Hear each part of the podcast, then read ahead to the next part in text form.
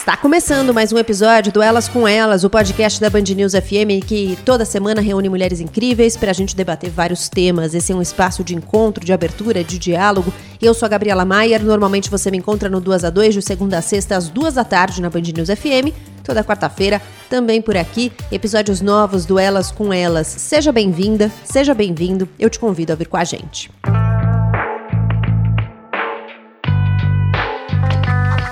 Não consigo respirar. O último apelo de George Floyd antes de ser morto por um policial nos Estados Unidos entrou na casa de cada pessoa que assistiu à cena do agente branco ajoelhado no pescoço do homem negro por oito minutos. A falta de ar, sintoma que assustou agora o mundo inteiro por causa de um vírus, já fazia parte da vida de milhões de pessoas que são tratadas de forma diferente por causa da cor da pele. O racismo entra na vida de todos nós mas no caso das pessoas que não são brancas, ele pode terminar em morte.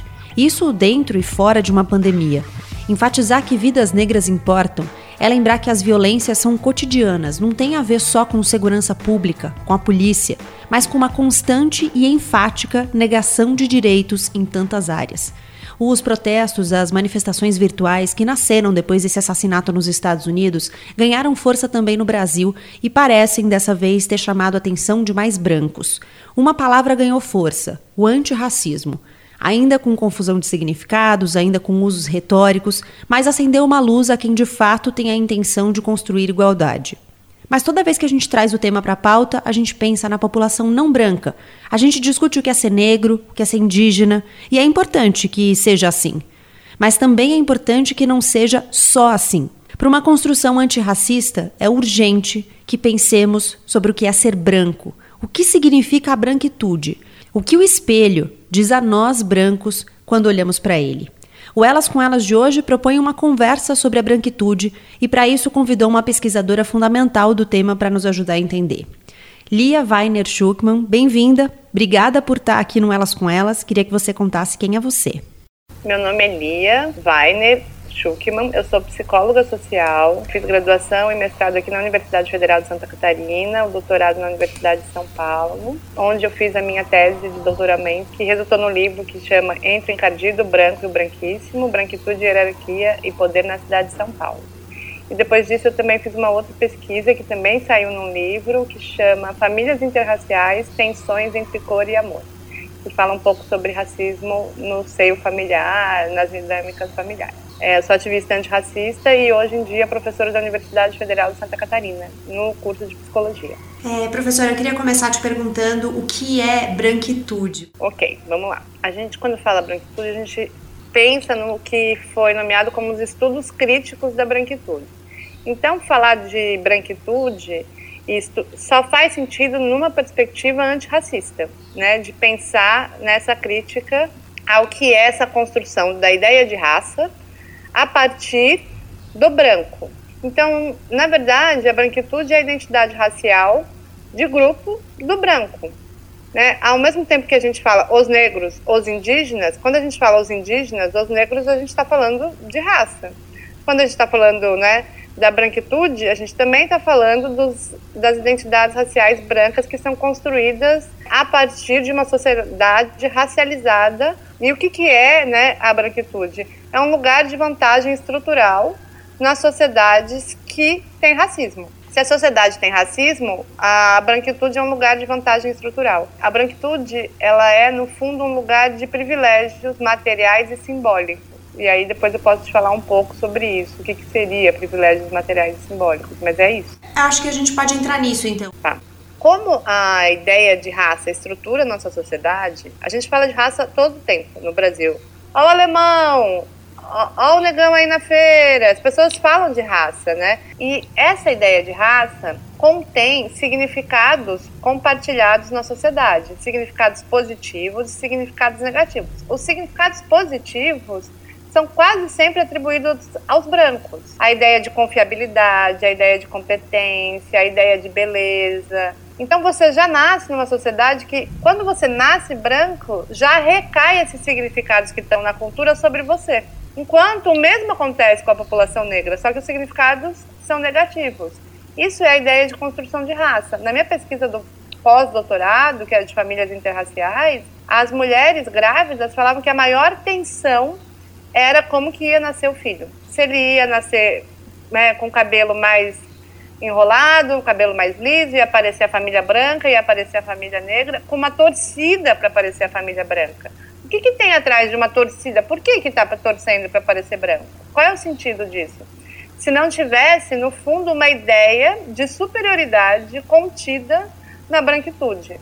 Na pesquisa do pós-doutorado, do doutorado, eu entrevisto mais de 40 brancos na cidade de São Paulo e eu pergunto: o que é ser branco para você? todas as respostas contêm um sentimento de superioridade.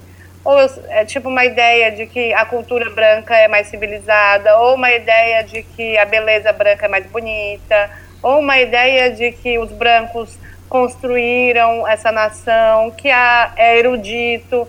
Ou seja, tudo que é branco tem uma ideia de superioridade. Então a branquitude é um lugar de uma pretensa ideia de superioridade e um lugar de poder na sociedade, né? É, é curioso, assim, é, lendo a sua pesquisa e ouvindo outros pesquisadores também sobre esse assunto, é, a gente parte de um lugar, né, como brancos muitas vezes, que parece não racializado, né? A gente acha que o branco não tem raça, é como se fosse a raça universal, então quando a gente fala raça, a gente sempre está falando do outro, né? Essa ideia de que é o branco é o padrão de, de humanidade, enquanto os outros têm raça, né? Na verdade, essa invisibilidade, invisibilidade que a gente não se vê como raça, só acontece porque os indígenas e os negros eles têm muito pouco poder na sociedade, porque obviamente os indígenas estão falando o homem branco há 500 anos e os, a população negra faz piada dos brancos, tira sarro, estão falando quem é branco, olha lá o branquelo, não sei o quê.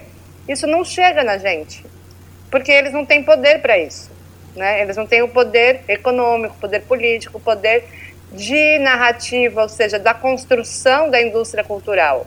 Eu sempre dou um exemplo que eu acho muito bom para pensar. Os guaranis chamam nós brancos de juruá. E o juruá, ele é predador, insensível no sentido de que não consegue juntar racionalidade com o corpo, ele destrói a natureza, ele é bárbaro, o juruá. Agora, se você for perguntar para os brancos na rua, você já sofreu porque você é juruá? Não. As pessoas todas vão responder, não, e eu nem sei o que é ser juruá. Ou seja, isso não quer dizer que eles não achem a gente juruá. Só que isso não, não, não nos atinge, porque eles não têm poder. Então, na verdade, não é os brancos terem preconceito contra os negros que, na verdade, faz os negros sofrerem. Porque os grupos podem ter preconceito um com o outro. O problema é o grupo de poder e que tem poder de dominação, né, poder de nomear o outro, né, usar disso como se fosse a cultura universal. Então, quando a gente está falando de racismo, a gente não está falando só de um preconceito. Não, exatamente. Preconceito, todos os grupos têm um contra. Todos os grupos, todas as pessoas podem ter preconceito na vida. Sei lá, preconceito contra coisas, objetos. É, é quase uma defesa psíquica, né? Ter um preconceito, às vezes, né? Agora, racismo é muito diferente de preconceito, né? A gente tem o preconceito racial, mas racismo é poder econômico, poder político, poder de decisão, né, política, que é muito importante, e principalmente o poder de produção de subjetividade. Isso que, na verdade, é a construção da branquitude, esse poder de produção de subjetividade, de nomear o outro e aquilo que ele nomeia sobre o outro ser algo que é compartilhado na cultura. Por exemplo, uma televisão que coloca em todas as novelas as empregadas de negras, elas estão produzindo subjetividade. Os guaranis não têm esse poder de poder de fazer uma novela que todo mundo assista, colocando o branco como bárbaro. A gente está falando então de criação de narrativa também, né? Sim, é uma narrativa que é a narrativa do poder a gente tem lugares em que a experiência é diferente, em que a gente tem outra estrutura é, social que permita que a gente não tenha essas estruturas de poder que coloquem os grupos em posições tão desiguais? Não conheço muitas sociedades, né? As sociedades que eu conheço foram todas estruturadas pelo racismo. Então, por exemplo, um lugar que eu conheço no mundo é os Estados Unidos, que eu estudei lá, fiz um pedaço do doutorado lá, o Brasil e algumas conheço alguns países da Europa. Todos eles são estruturados pela ideia de raça. Mas talvez entre os, esquim, entre os esquimós, dizem que os esquimós têm sei lá quantas cores de brancos, né? Essa ideia de raça não faz sentido, essa ideia de raça do branco, porque isso não. não chegou uma colonização europeia de tal forma, mas eu não sei também, não conheço a cultura esquimó. Mas todas as culturas que eu conheço, todas, absolutamente todas, elas são, foram colonizadas pela Europa. E toda os lugares onde teve colonização europeia, a ideia de raça se difundiu. Se você for pensar, a Austrália com os aborígenes, né? Estados Unidos, a invasão do continente africano, pela Europa, né, a divisão do continente africano e do continente americano pela Europa e pela por todas essas conquistas, são todas sociedades colonizadas. E na verdade, a gente a raça, ela é filha do racismo. Ela não é a mãe do racismo. O que, que eu quero dizer? Primeiro, a gente tem uma sociedade que coloniza a outras, no sentido de achar que é superior, que o indígena tem que ser catequizado, que o, os africanos são indivíduos e sujeitos inferiores aos europeus, que essas culturas são tribos, enquanto a minha é sociedade. Quando a gente fala, né, que, sei lá, um negócio não, tá, não, não progrediu ainda, a gente está com essa ideia de Europa. Ideia de progresso, né, que é sempre europeu. Então, todas as sociedades que foram colonizadas pela Europa tiveram essa violência, a violência colonial. E a, a ideia de raça, ela vem depois. Né? Primeiro você tem uma violência acontecendo em que alguns humanos acham que são mais humanos que os outros. E aí depois você tem a ideia de raça para justificar. Você fala, olha, na verdade a gente colonizou, matou os indígenas, genocídio indígena, genocídio judaico, genocídio da população africana e escravização da população africana porque eles não são tão humanos quanto nós. E a ideia de raça vem para falar que biologicamente não, não é igual, o que é uma balela, mas é para justificar aquilo que já foi feito. Então a ideia de raça, ela é filha do racismo, ela não é a mãe. Só que depois, obviamente, né, num processo dialético, a ideia de raça produz racismo, o racismo produz a ideia de raça. E aí vai indo num, num contínuo, né? E quais são os, os aspectos psicossociais que de alguma forma legitimam essas relações de poder? O próprio poder. Por exemplo, o fato dos brancos terem poder econômico, poder de decisão político, né? Eles legitimam o exercício de poder, porque poder não é algo que se tem, né? Ninguém tem um poder como se tem uma caneta. Tipo assim, ninguém carrega um poder como se tem uma caneta. Eu não nasci com poder porque eu sou branca. O poder é um exercício. Você tem que ficar fazendo o exercício de poder, né? Então, tem um exercício diário de poder dos brancos, né? Então, o próprio exercício do poder é o que legitima o poder. Porque se os brancos não fizessem um exercício de poder que está ligado, bom, eu tenho uma empresa só contrato branco, a escolha de brancos por brancos, né? Branco colocar outros brancos na capa de revista como ideal de beleza. Branco achar que branco, ou seja, o próprio exercício de poder legitima o poder. Porque a raça, no fundo, é uma forma, é apenas uma forma de significar as relações que já tem de poder. Então, o próprio poder é o que legitima essas relações. Então, a proposta de ser antirracista, ela é também um exercício diário de não poder. Então, eu vou fazer uma piada, que agora eu vou dar um curso, vou dar um novo curso que estão me chamando para dar nos lugares aí, que é como ser antirracista sem perder privilégio. Isso foi uma ironia, né? Todo mundo agora quer ser antirracista, mas assim, eu quero escrever o meu material aqui sobre uma coluna no jornal como ser antirracista, ou branco sem ser antirracista, o que for, só que com a empregada, trabalhando no, no domingo no Covid, entendeu? As pessoas querem ser antirracistas, mas elas não querem abrir mão de privilégio. Então não dá. É, essa coisa que vem agora muito forte, eu vejo que tem um chamado muito grande de eu quero ser antirracista. Mas na hora de pôr a mão na massa, eu não sei, eu ainda não tenho bola de cristal, mas assim, pouco dessas pessoas querem ser antirracista. Sou antirracista, posso contratar na minha empresa? Posso, mas lá embaixo, botar em lugar de decisão político aí, eu não vou mais ter essa decisão sozinha. Quantas pessoas você acha que abririam mão disso? Tem algo que é o discurso, né, que está no discurso.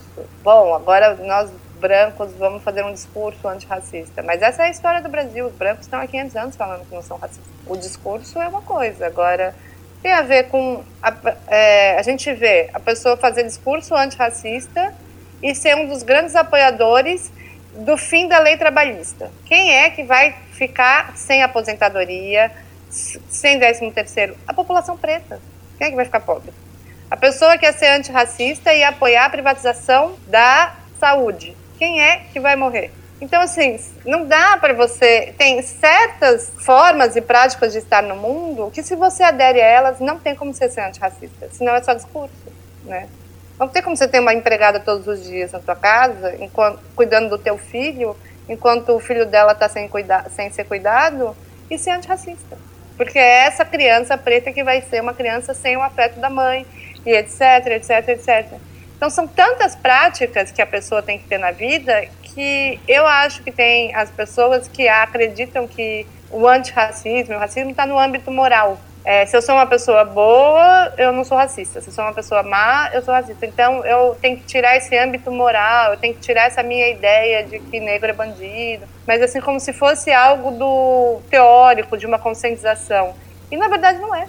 Na verdade, é retirar o poder estrutural e a vantagem estrutural da mão dos brancos na sociedade. Não tem como fazer isso sem apoiar a candidatura de seja de população negra. São tantas outras coisas que vão se acoplando à luta antirracista quando você entende que o racismo é estrutural, que essa ideia de ah, o que eu faço para ser antirracista? É como se fosse uma coisa, uma chave moral, um racismo on e off. É, não dá. E esse é um ponto de partida que dificulta as coisas, porque as pessoas não querem ser vistas como más, né? Então elas não conseguem admitir que são racistas. Então, se você fala para alguém que ah, você está sendo racista, imediatamente há uma reação, no geral, muito fervorosa quase de não, como se isso colocasse a pessoa num lugar necessariamente de maldade. Exato, isso é muito importante de ser dito. Porque uma pessoa ser racista no Brasil só diz que ela nasceu no Brasil. Porque se você nasceu nesse país, você se constitui como uma pessoa racista. As pessoas que não são racistas, elas fizeram um exercício de desaprendizado do racismo. E mesmo assim, não tem racismo on e off. Não é porque eu trabalho há 15 anos com esse assunto que eu não sou racista, que assim, eu sou off racista quando você vê, é uma vigilância constante isso, né? Quando você vê, de repente, você está falando que tal cultura é mais erudita, que, cultura, que a outra cultura é mais primitiva, sei lá. Quando você vê, você pode. E isso tudo está com componente de raça ali marcado. Então a gente aprendeu a ser racista, é um desaprendizado. A gente tem que tirar do âmbito moral para poder assumir que somos racistas, né? E fazer um... Agora eu não entendo por que, que essa pessoas ficam tão ofendidas, ai, não sou racista. Gente, tipo, a gente está no país racista, a gente aprendeu, ouve o que outra pessoa tem para dizer e bola para frente. tipo, sem ficar negando, né? Tem uma fragilidade branca muito grande de tipo, ai meu Deus, me chamaram de racista. E você falou uma palavra que eu acho que é importante, porque é uma palavra que tem aparecido muito em várias discussões, talvez seja uma discussão ainda bolhada, mas que eu acho que está ganhando força, que é a questão do privilégio. É, o privilégio ele está diretamente ligado então a essa estrutura de poder. Sim, as pessoas não é que elas têm privilégio porque elas são brancas. Elas têm privilégio porque os brancos exercem poder. O que, que eu quis dizer? Que não tem uma essência branca que dá a ela poderes mágicos. Assim como os homens não tem neles nada que dão poderes mágicos. Tem um exercício de violência sobre a mulher. Isso tem. E que nós mulheres também aprendemos. Né? A gente acaba negociando com isso o tempo todo. Por isso que também nós mulheres também introjetamos o machismo.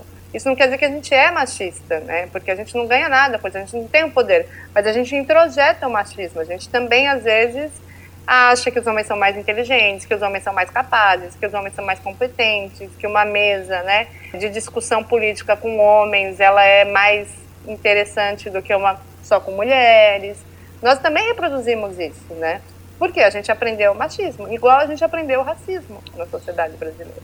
A gente vai aprendendo nesse essa exercício. Agora, o privilégio é que ao nascer no Brasil, você já tem o privilégio simbólico de ser considerado mais inteligente, mais educado, mais civilizado. Isso é o privilégio. É quando ao corpo branco, todo aquele significado que já está na cultura cai e já deixa ele num lugar de como se fosse superior aos negros indígenas, né? É, eu pergunto porque às vezes é muito reativo quando a gente fala de privilégio com as pessoas, né? As pessoas não se veem como privilegiadas e acham que elas estão perdendo espaço de fato. E aí é, eu vi até uma entrevista sua, não me lembro onde, mas que você falava que a categoria de é, brancos pobres foi descoberta depois que se começou, começou a se discutir isso, porque ninguém fa fazia essa distinção, né? E é no momento em que começa um, um, um movimento para que haja mais espaço igualitário que isso vem à tona. Exato. Ninguém, os brancos ricos não estavam preocupados com os brancos pobres, né? Eram pobres. Aí quando tem a cota para negros, aí os brancos pobres, né? Tipo, meu Deus, e os brancos pobres? A nossa própria classe, sabe?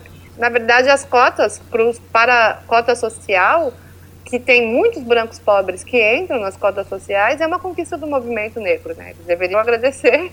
E aí, isso é muito fundamental da gente entender. Quando, isso que os brancos também têm que entender, quando os negros melhoram na sociedade, todos nós melhoramos, todos nós. Porque se a gente tem um sistema de saúde melhor, a gente tem para todos. Se a gente tem um sistema educacional melhor, a gente tem para todos. Se a gente tem uma violência policial para eles, a gente também tem para. A gente também tem violência policial para todos, entendeu? Então, o fato de o antirracismo é um projeto de um país melhor para todos. Nosso país, isso é muito fundamental da gente pensar, é pobre por causa do racismo. Se você fala que vidas valem menos, e essas vidas valem menos, então elas ganham menos, elas têm menos salários, elas são, por exemplo, os empregados que eram funcionários públicos até 20 anos atrás, 15 anos atrás, que eram faxineiros de universidade, de órgãos públicos, eles passavam em concursos, né? Eles eram merendeiros, cozinheiros e eles tinham uma aposentadoria digna, tinha, né? Todo um plano de carreira, como, por exemplo, eu que sou professora universitária e a pessoa que trabalhava né, na limpeza da universidade também tinha um salário digno. Essa população inteira foi terceirizada sem ser um escândalo. Não foi um escândalo. Imagine os juízes ou nós, professores universitários, indo trabalhar de uniforme por uma empresa que fala: hoje você vai dar aula lá, hoje você vai ser juiz em tal lugar. Escândalo que ia ser. Então a gente deixou uma população inteira, né, nesse plano neoliberal que a gente teve de diminuição, inteira ser terceirizada sem ser um escândalo, porque é a população negra. Quando a gente deixa as leis trabalhistas, etc. E tal, passar, porque quem vai se danar é os negros, a gente empobrece o país como um todo. Porque essas pessoas consomem menos, elas têm menos poder de aquisição, o país inteiro fica pobre. Né? Então, é um país que é pobre por causa do racismo. É um país que é violento por causa do racismo. Então, ser antirracista não é lutar para os negros, é lutar por um país melhor para todos, por um país digno para todos. Enquanto tiver racismo nesse país, esse país vai ser isso essa violência, essa pobreza, né, essa falta de dignidade humana em que as pessoas estão inseridas. Um país que tolera o racismo, no fundo, todo mundo tolera o racismo porque as pessoas falam, eu também sou. Esse, isso que ele está falando, eu também sou. Então não é crime, não é um escândalo. Tem um, um, capítulo da sua tese em que você fala sobre as hierarquias internas da branquitude. Você poderia falar um pouco sobre isso? Existe no Brasil uma divisão que é brancos e negros, que ela está muito ligada ao acesso aos recursos, né? Se você vai ver os dados econômicos, pardos e pretos estão na mesma categoria quase econômica do tipo de trabalho, etc. Então tem uma categoria que é uma divisão binária entre brancos e negros e uma outra, que a própria ideia de raça divide todos os seres humanos. Que quando você vai pensar isso na população negra, você vai chamar de colorismo, que é ver a pessoa negra mais clara como uma pessoa mais adequada, né, e mais perto da branquitude. Então a gente tem escalas entre todos os seres humanos. Eu, per eu pergunto para uma entrevistada minha assim: você consegue falar que tem um branco mais branco? Ele fala: ela tem ela é, lo, é, é loira, de olho azul, tem cabelo liso, tem nariz fino. E se eu perguntar para as pessoas, todo mundo sabe me dizer que tem um branco mais branco. O branco mais branco não tem cabelo enrolado, o branco mais branco não tem pele de, é, morena, o branco mais branco não tem cabelo cacheado.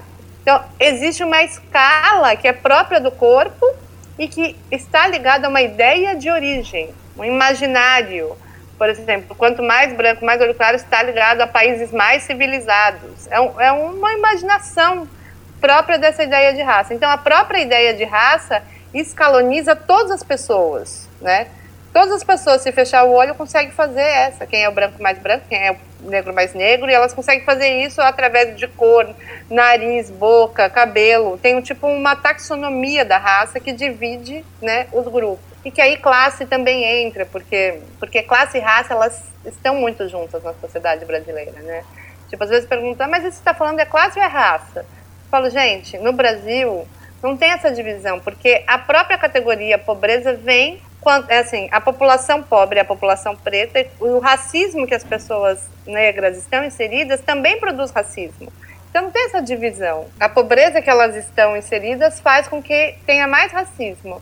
E o racismo deixa elas na pobreza. Então é um círculo que a classe informa a raça, a raça informa a classe. Não tem essa coisa de tipo, é, mas isso é classe e é raça. No Brasil, pobre é preto. Como é que a gente faz uma discussão em que a gente consegue é, considerar elementos sociais e, portanto, coletivos, sem fazer com que as pessoas virem uma categoria, né? Que é algo que eu acho que o branco faz muito com as outras raças. Então, os negros viram uma coisa só, é uma categoria. Os indígenas viram uma categoria, sem a contemplação da diversidade, que no, no branco é muito mais voltada para o indivíduo, né? Bom, as categorias como sociológicas existem. Categorias sociológicas existem, senão a gente não estaria falando de raça, né? Ela é uma categoria sociológica tanto que ela existe que coloca os brancos em vantagens e os negros em desvantagens e os indígenas, etc. E tal. Mas o que a gente tem que pensar é que essas categorias elas só são sociológicas, elas são o que se remete ao lugar do sujeito na estrutura, assim como tem a categoria sociológica mulher e homem, que coloca as pessoas na estrutura. Se a gente gosta dessas categorias ou não, aí a gente pode pensar, gostaria que não tivesse esse gênero dividido, que as pessoas pudessem, sei lá, ser o que elas nascer com uma coisa biológica e ser o que ela quisesse. Ou nascer com uma cor e ser o que ela quisesse. Mas não é. As categorias sociológicas definem a sociedade dentro da estrutura, né? O que a gente tem que fazer é não achar que a categoria sociológica ela é um lugar psíquico do sujeito, ela é um lugar do indivíduo. Dizer que branco tem privilégio não quer dizer que você é ruim, que você é etc e tal. Só é dizer que branco tem privilégio. Quando a gente fala que negro tem desvantagem, só está dizendo que ele tem desvantagem, mas assim, a gente tem que ver que cada negro é único e cada branco é único, né? Cada um tem uma ligação e uma identificação com a própria ideia de branquitude ou com a própria negritude. Por exemplo, eu sou branca, eu tenho o privilégio de ser branca. Agora, eu sou identificada com a branquitude? Tenho essa ideia de superioridade, etc? Acredito que não mas eu não deixo de ter privilégio por ser branca. Assim como pode ter negros que estão ligados à cultura negra e negros que gostam, sei lá, de ouvir Mozart, estudar filosofia alemã. As pessoas têm que ser livres para elas serem o que elas quiserem. Isso não significa que a polícia não vai parar tanto o que gosta de Mozart quanto o que gosta de hip hop. Enfim, os dois têm essa categoria sociológica. Então, quando chamam nós brancos de brancos, a gente tem que parar de ficar ofendido pessoalmente. A gente está sendo nomeado como um lugar de vantagem na estrutura. Ponto. Né? Não sei o que é essa ofensa. Ai, tá me chamando de branco. Tá, branco. É branco. Tem um lugar na estrutura social. Isso quer dizer que você é ruim? Que você é mal? Não, você tem uma vantagem estrutural. Uhum. Acho que tem que parar com essa, né, com essa coisa de a categoria sociológica parecer uma ofensa para o sujeito. Ela diz das estruturas sociais, as estruturas existem. A gente está numa sociedade inteira hierarquizada por estruturas, né? Estrutura de classe, estrutura de gênero, estrutura de raça.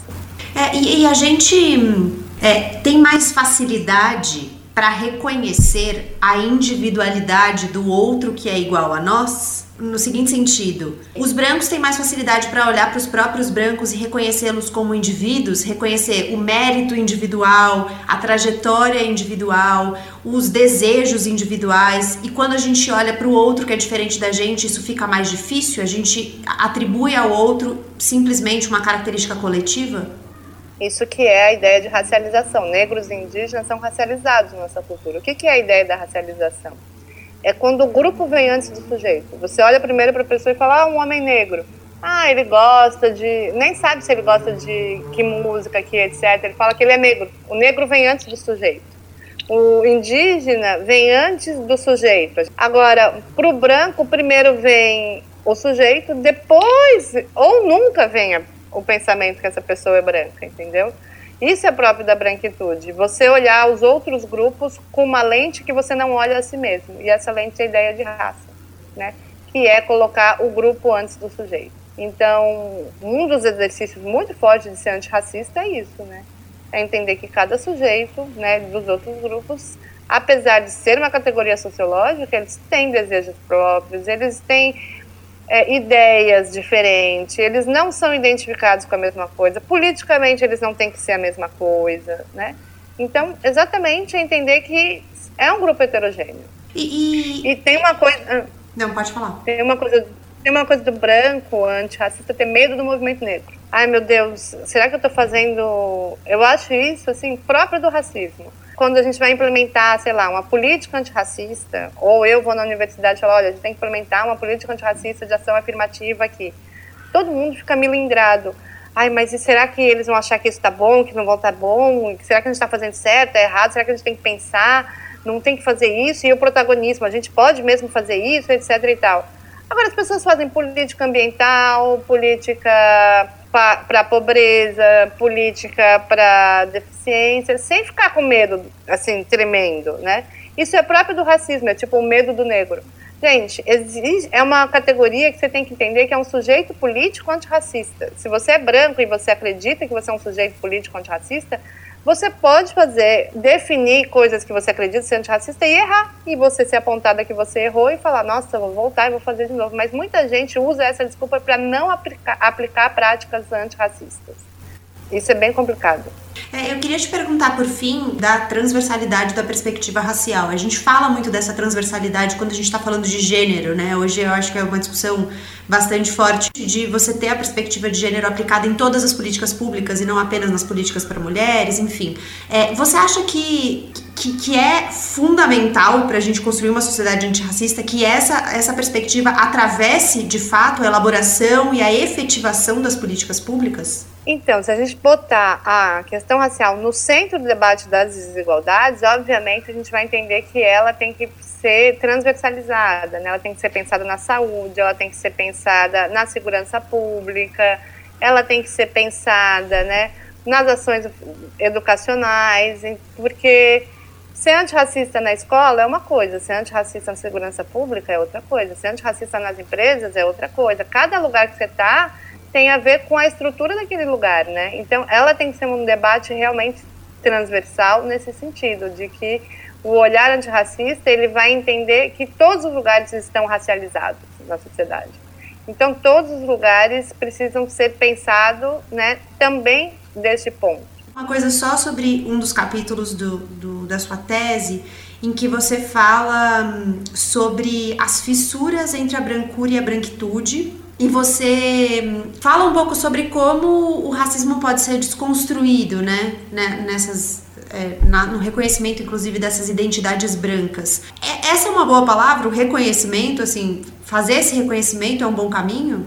Eu acho que é fundamental, né, naquilo que seria nomeado aí como um letramento racial crítico, que é, ou seja, a gente tem um letramento racial no Brasil. A gente aprende raça desde pequeno quando a gente ouve o seu cabelo da mulata na música de carnaval, a gente está sempre ouvindo de raça, só que o nosso letramento, a nossa aprendizagem racial é racista.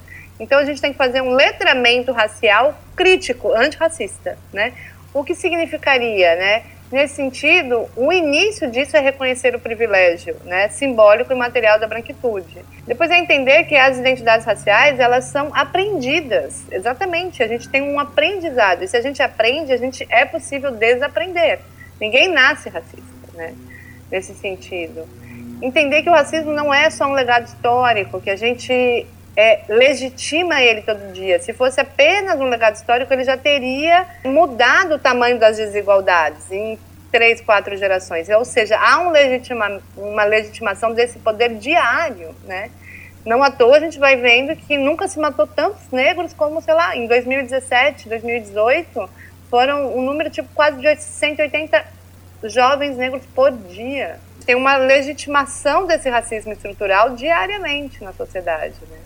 E também um aprendizado que é transversal, né? no sentido que essa é uma pauta transversal, que ela está ligada né, à pauta ligada ao que é nomeado como guerras às drogas, a segurança pública, a educação pública, a saúde pública, né?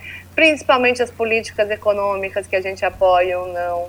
Né? Pensar que ela é pauta transversal nesse sentido, que está ligado à luta antirracista e o reconhecimento que cada um de nós tem o que fazer nessa luta. Não importa o lugar que ele esteja na sociedade, ele tem o que fazer. Se você é um repórter, um jornalista, quem são as pessoas que você convida para falar sobre medicina e Covid? É sempre branco? Só negro para falar de racismo? Começa a colocar, né, entrevistar, é, entrevistar pessoas negras em todos os lugares, né, em todos os campos do conhecimento, né. Se você é uma dona de casa, qual é o desenho que seus filhos veem? de quem que você compra o bolo de aniversário, tem empreendedores negros. Se você é um educador, que é o meu caso, como você faz isso na, teu, na tua luta na educação diária? Quais são as ações afirmativas que você tenta implementar na instituição que você está? Se você é RH de uma empresa, você tem muito que fazer. E se você é um branco rico, né, sei lá, sócio de um banco, você tem muito mais o que fazer, né? Tipo, se você for pensar. Então, cada lugar que você está na sociedade, você tem que fazer na luta antirracista. E esse é um dever cívico de todos nós para um país melhor. Eu acho que é fundamental né, que isso fique né, marcado. Lia, muito obrigada por ter topado participar, obrigada pela conversa, até uma próxima e a gente chega ao fim de mais um episódio do Elas com Elas. Eu, Gabriela Maier, cuido da pauta, da produção, do roteiro, da edição desse podcast, a sonorização é do José Antônio de Araújo, a coordenação de digital da Band News FM é da Letícia Valente e a Marcela Coimbra é chefe de redação e digital. Muito obrigada pela sua companhia, a gente se encontra de novo na próxima quarta-feira com um novo episódio. Até lá!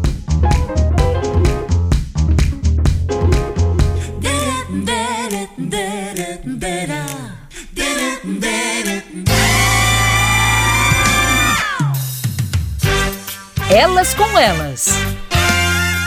Na Band News FM.